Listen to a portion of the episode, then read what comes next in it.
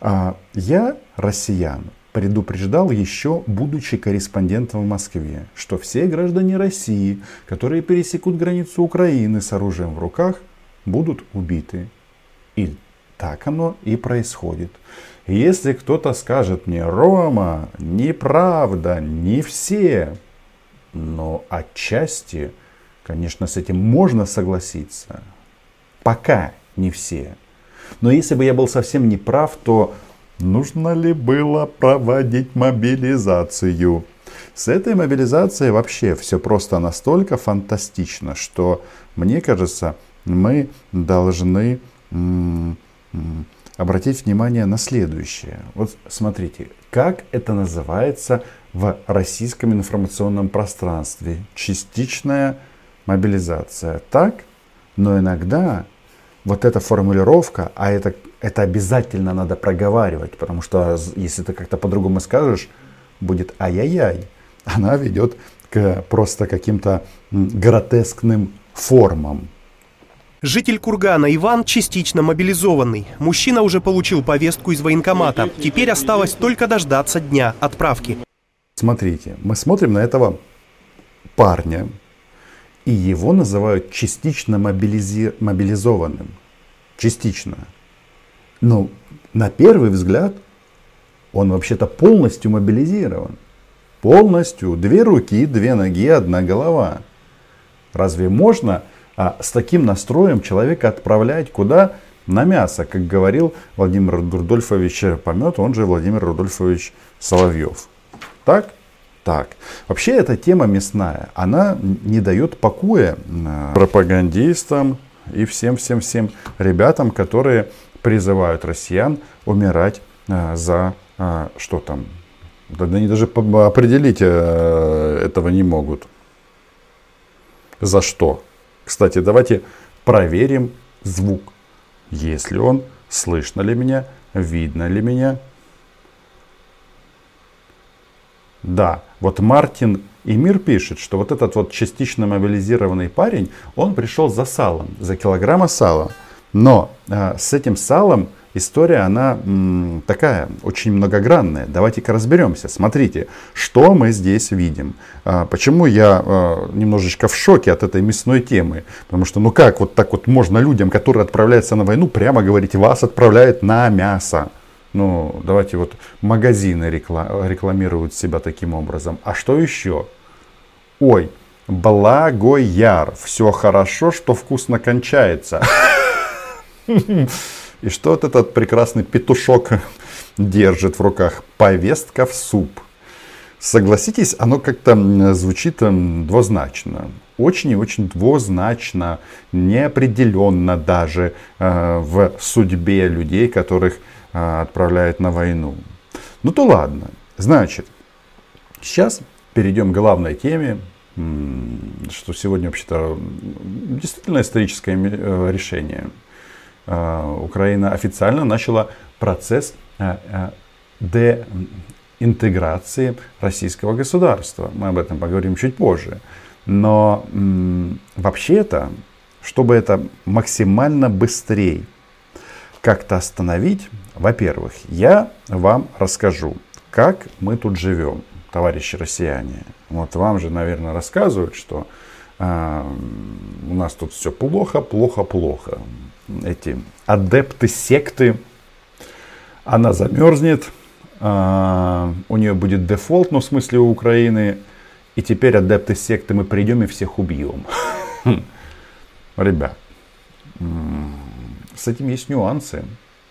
Еще раз смотрим, каждый гражданин России, которому нравится идея, мы придем и всех убьем, достаточно просто пойти в своем населенном пункте на кладбище и посмотреть на могилки свежие. Особенно это важно, если в вашем населенном пункте есть что? Воинские части, механизированные, танковые, а если ВДВ, то это просто капец. Там будет просто никто кроме нас и ямки. А, закопанные, а сверху горбики. Значит, а, если говорить о настроении в Киеве, то вот такое у нас настроение. Да, вот так вот мы и живем. а, Карлсон в данном случае, наверное, в некотором роде символизирует собой российские дроны камикадзе.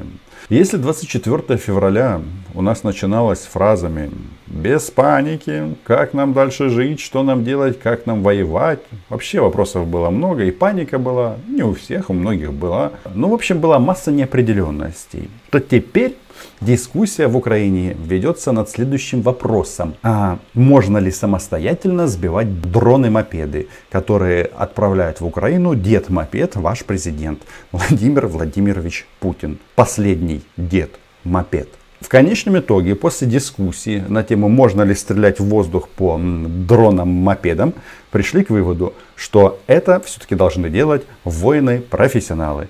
И к нам на помощь идут системы, откуда? Правильно, системы НАТО.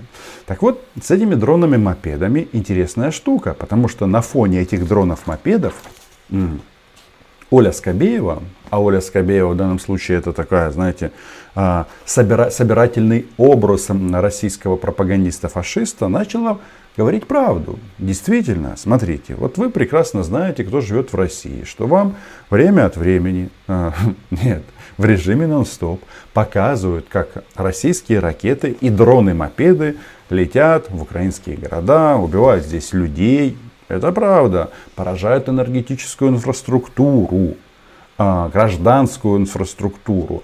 То есть а, россиянам говорят, что вот мы оставим их без электричества, без воды, без а, тепла, и тогда, и что тогда? Хочется задаться вопросом. А, забегая вперед, и вы эту фотографию уже видели, про наши нервы, а, мы а, все отремонтируем. Но почему я сказал, что отремонтируем и будет еще лучше? Почему я сказал, что нужно менять название этого проекта? А, не диалоги с россиянами, а монологи. Потому что на самом-то деле вам нужно вот срочно объяснить. Потому что а, вы же уже сами чувствуете, что что-то Владимир Владимирович, гений внешней, внутренней и политики и подводного плавания за амфорами – где-то он э, накосячил, где-то он сильно ошибся. Вы понимаете, что ну, с одной стороны ты радуешься, когда тебе показывают горящую украинскую ТЭЦ. С другой стороны, а, вы забываете, что за эту ТЭЦ обязательно придется заплатить. Причем знаете кому?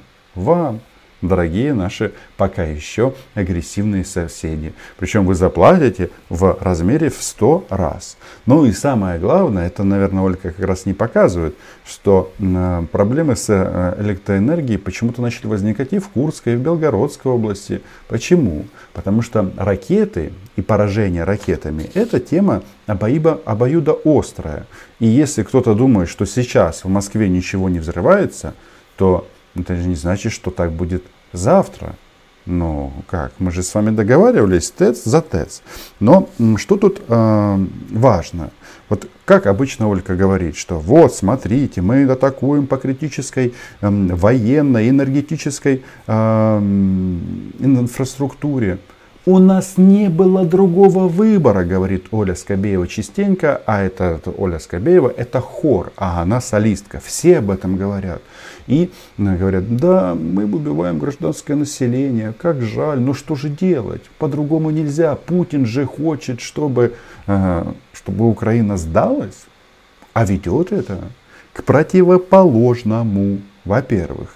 Ну, опыт всех конфликтов а, такого уровня показывает, что это ведет просто к, к сплочению нации. И мы с, на самом-то деле достаточно быстро справляемся. Еще раз, вот буквально на днях будет а, завершена тема борьбы с этими мопедами. Вот научимся с ними вообще их разбирать, садить, я не знаю, там. Еще наши иранские товарищи э, пожалеет о своем шаге э, поставлять вам. Но самое главное, вот смотрите, россияне, дело тут даже, кстати, не в нас, а в вас. Вас же расчеловечила Олька. Знаете, э, расчеловечила.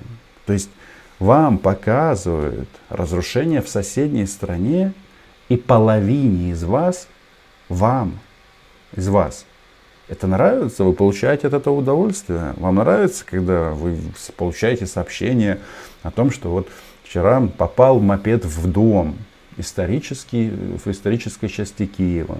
Погибло там только четыре человека, беременная женщина. А вам это нравится?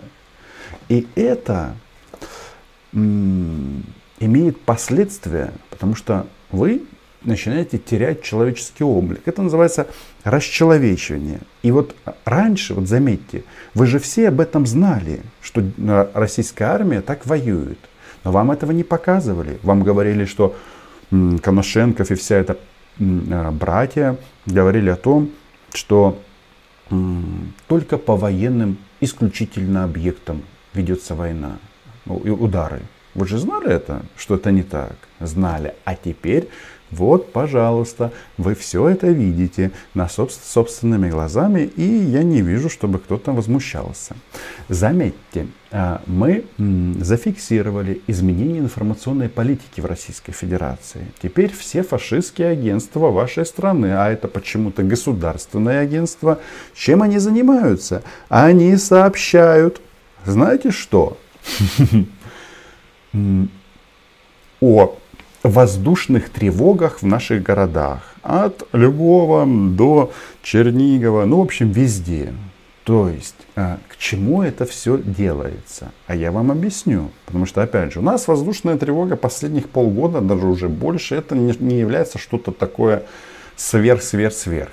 Мы к этому привыкли, мы знаем, где наши бомбоубежища, мы вообще все знаем. Даже знаем, что с вами делать. Так вот, а, а теперь про воздушной тревоги сообщают на всю Россию. На самом деле это делается для того, чтобы вас, россияне, продолжать расчеловечивать, чтобы вам рассказывать о том, какая у вас гигантская крутая армия, и о том, что вы обязательно победите. И цели специальной военной операции, как говорят в документах на Украине, будут выполнены. И здесь возникает ситуация полного кретинизма, потому что раз вы территории, где идут бои, как а, нам сказал э, дед Мопед, простите, Владимир Путин, в прошлом торговец газа объявил российской территорией, то и спецоперация уже теперь должна называться как-то по-другому. Спецоперация на территории России. Ну да, СВО. Специальная военная операция на России. Ну или вы Россия. С предлогами тут можно поспорить. Но почему-то этого не происходит. Да? Так вот, вот эти вот тревоги, о которых сообщают э, россиянам, вот эти деды, деды, деды мопеды, летающие в нашей стране, ну, большинство, кстати, чтобы вы знали, уничтожается. Тут же просто вопрос в чем, что даже если один мопед залетает в город, он взрывается, и, конечно, это а, вызывает а, массу эмоций здесь, вот в Киеве. Я нахожусь в Киеве, и это вызывает массу эмоций. Но разве это влияет на ход войны? А? А давайте-ка зададимся этим вопросом. Потому что, когда российское телевидение э, сфокусировано на полетах дедов э, мопедов, оно же не рассказывает о том, как происходит боевые действия. Это не только надо, понимаете, на войне надо не только атаковать гражданские объекты и убивать гражданских, нужно еще воевать с украинской армией. И вот здесь нюанс, да? Потому что я абсолютно а, обоснованно, базируясь на а, выводах, которые сделаны на поле боя, могу утверждать, что мопед, который прилетел в Киев, он никак не повлияет на отминусование российских солдат на украинской земле. Что у нас сегодня? Давайте-ка посмотрим. А, ага, только за сегодня 530 трупов. А, тут вот и про танки, 11 танков, и про БМП, и, и про артиллерию, и так далее, и так далее. Вам же об этом не говорят. И кто-то скажет, а, вы всегда преувеличиваете. Может быть, что-то тут и не точно. Посчитать, сколько трупов э, российских солдат, это невозможно. Но вы же сами знаете, что что-то пошло не так. Потому что по-другому не надо было проводить мобилизацию. И вот сейчас, а, в то время, когда фокус общественного внимания в России Ну и частично в Украине, не без этого, отвлечен на деды мопеды, происходит то, что происходило все эти месяцы. Российская армия продолжает минусоваться. Понимаете? И вот если мы вспомним, совсем недавно тут был наезд на критиков Министерства обороны, ну вот эти вот так называемых военкоров. Почему это было сделано? Потому что они сыпят а, как это, свое говно, извините, на Министерство обороны. И, в принципе, получается вот такой вот э, клубок вот этого всего вонючего и так далее. А почему поставили вопрос в таком ключе? Потому что все прекрасно знают, вот эта вот цифра 530. Я не знаю, сколько здесь из этого количества так называемых новом, новых российских солдат от которых еще пахло домашними очагами и так далее. Вот не знаю, никто этого не знает. Форма одели, что застрелили его, кто там будет разбираться, когда он был мобилизованный. Понимаете? Вот такая вот штука. Так что в части войны, а, во-первых, это приводит к следующим событиям на развитие боевых действий, на ход боевых действий, это влияет отчасти. Ну, там понятно, что часть ПВО должно оно как-то перемещаться, ну, там военные это знают. Но, понимаете, принято интересное решение в разы усилить военную помощь э, в части э, ПВО. Или просто открыть этот канал. Потому что, наверное, слово в разы это некорректное. Потому что я вот после вчерашнего прилета мопеда а, обратился к нашим военным самого высокого ранга с одним маленьким вопросом. Я спросил, ну, деды мопеды над Киевом, и не только над Киевом. Я просто сам в Киеве, поэтому акцентирую внимание на Киев. Но когда я говорю про Киев, я всегда помню про Харьков, и про Николаев, и про Запорожье. Там тоже всякое прилетает. То есть вот это вот очень важно. Я спросил, что там наши западные партнеры? Есть ли мысль увеличить поставки, потому что вот иранские ракеты планируют поставить Российской Федерации, всякое такое. Знаете, какой был ответ? У нас все идет четко по планам. Нет никакой необходимости там, ну, конечно, когда ты э, видишь дед мопед, тебе кажется, что сюда надо срочно, э, чтобы в Днеп, с Днепра выплыла атомная американская подводная лодка и сразу запустила что-то в район Воронежа. Ну, первое ощущение такое. Но практика и жизнь, оно немножечко сложнее. Поэтому вот этот вот планомерный процесс, а, перевооружение украинской армии продолжается. Во-первых, ну вот из последнего. В ближайшие дни Украина получит средства для борьбы с иранскими дронами, сказал генсек НАТО. Он говорит, что мы выполним свои обязательства, и так все оно и будет. Тут у меня нет сомнений. И в данном случае страны НАТО сами должны, э, не должны, а они заинтересованы в том, чтобы научиться сбивать мопеды и не только мопеды. Потому что смотрите, какая интересная штука. Что показала эта война? Россия и, соответственно, россияне находятся в компании КНДР, Ирана и Сирии, а Украина а, Запада, ну то есть Украина, США, Германия, Франция, Италия, Испания, Венгрия, в конце концов. Как это ни странно. И вот теперь каждый российский гражданин задается вопросом, а в какой компании он бы хотел бы быть? Вот с кем бы ему хотелось жить, дружить, строить отношения, торговать, ездить в Иран, КНДР, в Сирию? Нет. Я уверен, все скажут, блин, знаете, мы, конечно, эти страны НАТО ненавидим, мы их э, там что-то еще с ними, но в принципе, если что, то лучше туда. Потому что в прошлом недавнем Россия была европейским государством, а теперь вы в компании кого? Этих уважаемых э, между собой стран. Теперь сама история с этими мопедами, которые действительно нам тут приносят некоторые проблемы. Гудят они сильно, животные нервничают, люди нервничают, взрываются. В общем, от этого не... мопеды действительно несут смерть. Но вот те, кто сильно этому радуются, должны посмотреть на эту ситуацию по-другому, шире. Ведь убийство одной беременной женщины Киеве вчера это колоссальная трагедия. Это ужас. Это просто, это ужас-ужас. Но как это повлияет на ход этой войны и на, на, на ее результат? М? Понимаете, о чем я говорю? А теперь возвращаемся к мопедам. То есть, смотрите, вторая армия мира, как нам все говорили, должна использовать мопеды для атаки по гражданским объектам Украины. А почему? То есть это говорит, и сам запрос э, в Иран по поводу ракет дальностью 300 и 700 километров говорит о том, что Россия и ее армия это пузырь. Надутый, красивый такой пузырь, на котором написано «Танковый биатлон. Ваш любимый э, генералиссимус Сергей Кожугетович Шойгу». Вот, собственно, и все.